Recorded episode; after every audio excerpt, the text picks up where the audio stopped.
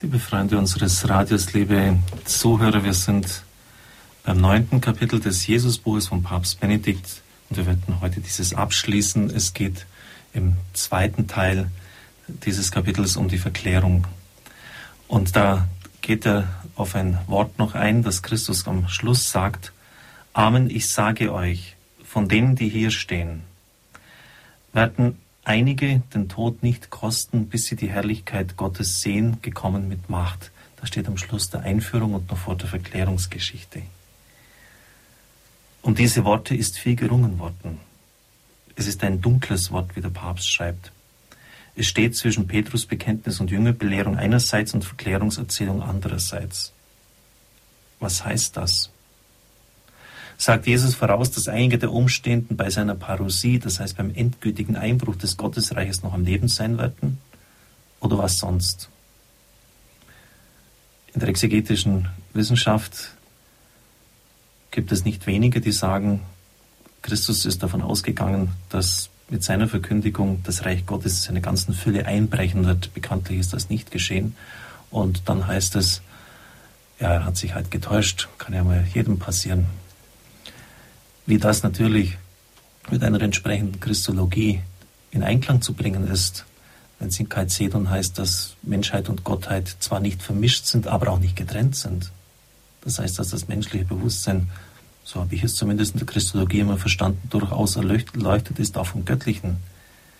Wie das dann noch zusammenzubringen ist, wenn Christus sich an so einem ganz entscheidenden Punkt geirrt hat, das ist schon die andere Frage. Und das können Sie sogar in einer früheren Ausgabe des Schott in der Einleitung lesen, dass man es kaum anders verstehen könnte, als dass Christus gemeint hat, dass die ganze Fülle des Reiches Gottes kommt. Pech gehabt, leider geirrt. Fehler passieren jedem. Rudolf Pesch hat überzeugend dargestellt, schreibt der Papst, dass die Stellung dieses Wortes unmittelbar vor der Verklärung ganz klar Bezug auf dieses Ereignis bedeutet. Das heißt, dass Christus eben nicht jetzt davon ausgegangen ist, dass mit seinem Wirken die ganze Fülle des Reich Gottes jetzt schon anbricht. Das heißt, dass das Friedensreich aufgerichtet wird, dass, dass seine universale Herrschaft begründet wird.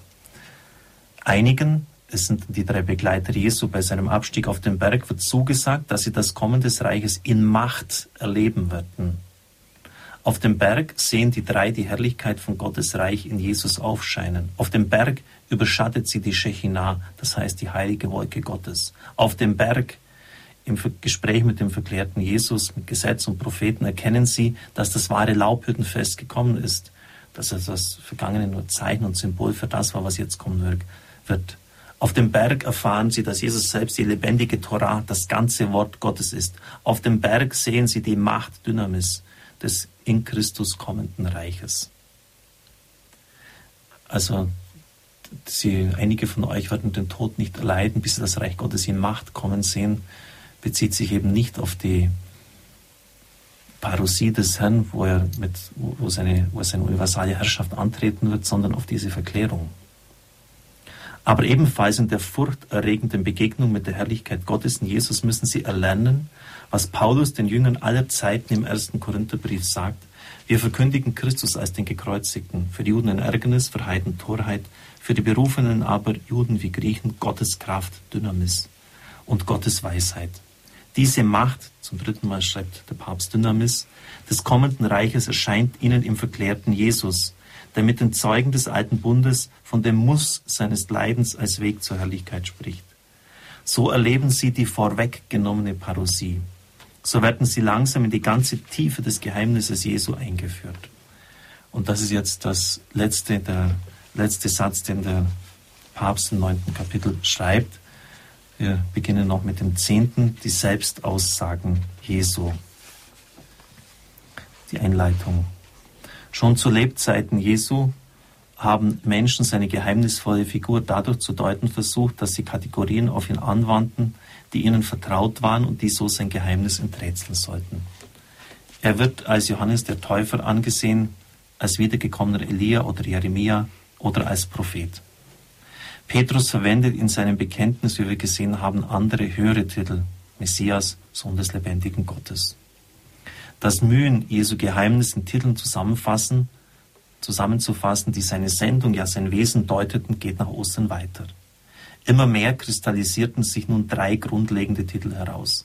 Christus, das ist das griechische Wort für das hebräische Messias, deutsch heißt es Gesalbter, Kyrios, Herr und Sohn Gottes.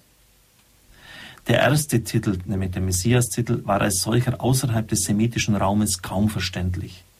Er ist als Titel alsbald weggefallen und mit dem Namen Jesu verschmolzen. Jesus Christus. Das Deutungswort wurde Name. Und darin ist auch eine tiefer liegende Aussage. Er ist ganz mit seinem Amt eins. Sein Auftrag und sein Selbst lassen sich nicht voneinander trennen. Sein Auftrag ist so zu, Teil, zu Recht Teil seines Namens geworden. Es bleiben also noch die beiden Titel Kyrios und Sohn, beide weisen in die gleiche Richtung.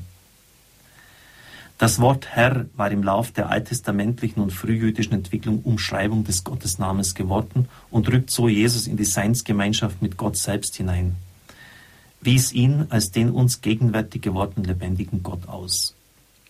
Also wenn die alttestamentliche Gottesanrede, nämlich in der griechischen Übersetzung des Alten Testamentes Kyrios genannt wird und Christus dann auch diesen gleichen Titel sozusagen führt, wenn er so angesprochen wird, dann steht er auf einer Stufe mit Gott. Das ist völlig klar.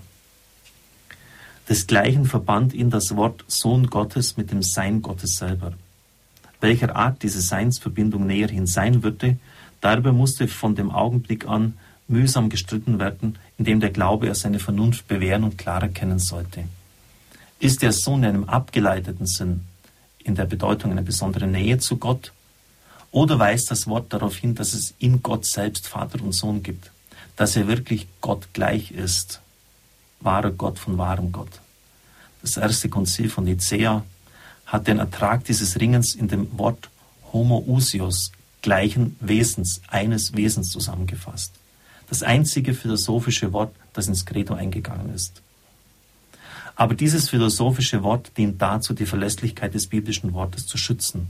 Es will uns sagen, wenn uns die Zeugen bekunden, dass Jesus der Sohn ist, dann ist das nicht im mythologischen oder politischen Sinn gemeint, die beiden Deutungen, die sie vom Kontext der Zeit her nahelegten. Es ist ganz wörtlich zu verstehen. Ja, in Gott selbst gibt es ewig den Dialog von Vater und Sohn, die beide im Heiligen Geist wirklich ein und derselbe Gott sind. Über die christologischen Hoheitstitel, die uns im Neuen Testament begegnen, gibt es eine umfangreiche Literatur. Aber der Papst möchte den Disput darüber nicht in diesem Jesusbuch, von, das er geschrieben hat, führen. Dagegen müssen wir näherhin auf die Selbstbezeichnungen Jesu achten, die uns in den Evangelien begegnen. Es sind zwei. Zum einen nennt er sich mit Vorliebe der Menschensohn. Zum anderen gibt es, besonders im Johannesevangelium, Texte, in denen er von sich einfach als dem Sohn spricht. Den Titel Messias hat Jesus nicht auf sich selbst angewandt. Den Titel Sohn Gottes finden wir in seinem Mund an einigen Stellen des Johannesevangeliums wo ihm die messianische Titulatur oder verwandte Aussagen begegneten, einerseits haben Dämonen ihn den Messias genannt, andererseits Petrus, hat er Schweigen geboten. Über dem Kreuz steht dann freilich für die ganze Welt lesbar der Titel Messias, König der Juden. Und hier darf er in den drei Sprachen der damaligen Welt stehen. Denn nun ist jede Missverständlichkeit ausgeschlossen. Das Kreuz ist sein Thron und es gibt dem Titel die rechte Deutung. Regnavit aligno Deus, vom Holz herab herrscht Gott. So hat die alte Kirche dieses neue Königtum Christi seine Messianität besungen. In den nächsten Tagen werden wir uns also diesen beiden Titeln zuwenden, die Sie von den Evangelien her kennen, die Ihnen zutiefst vertraut sind. Sohn und Menschensohn. Ich darf Ihnen den Segen spenden. Es segne, heile und behüte Sie der allmächtige und gütige Gott, der Vater, und der Sohn und der Heilige Geist. Amen. Ich wünsche Ihnen einen gesegneten Tag.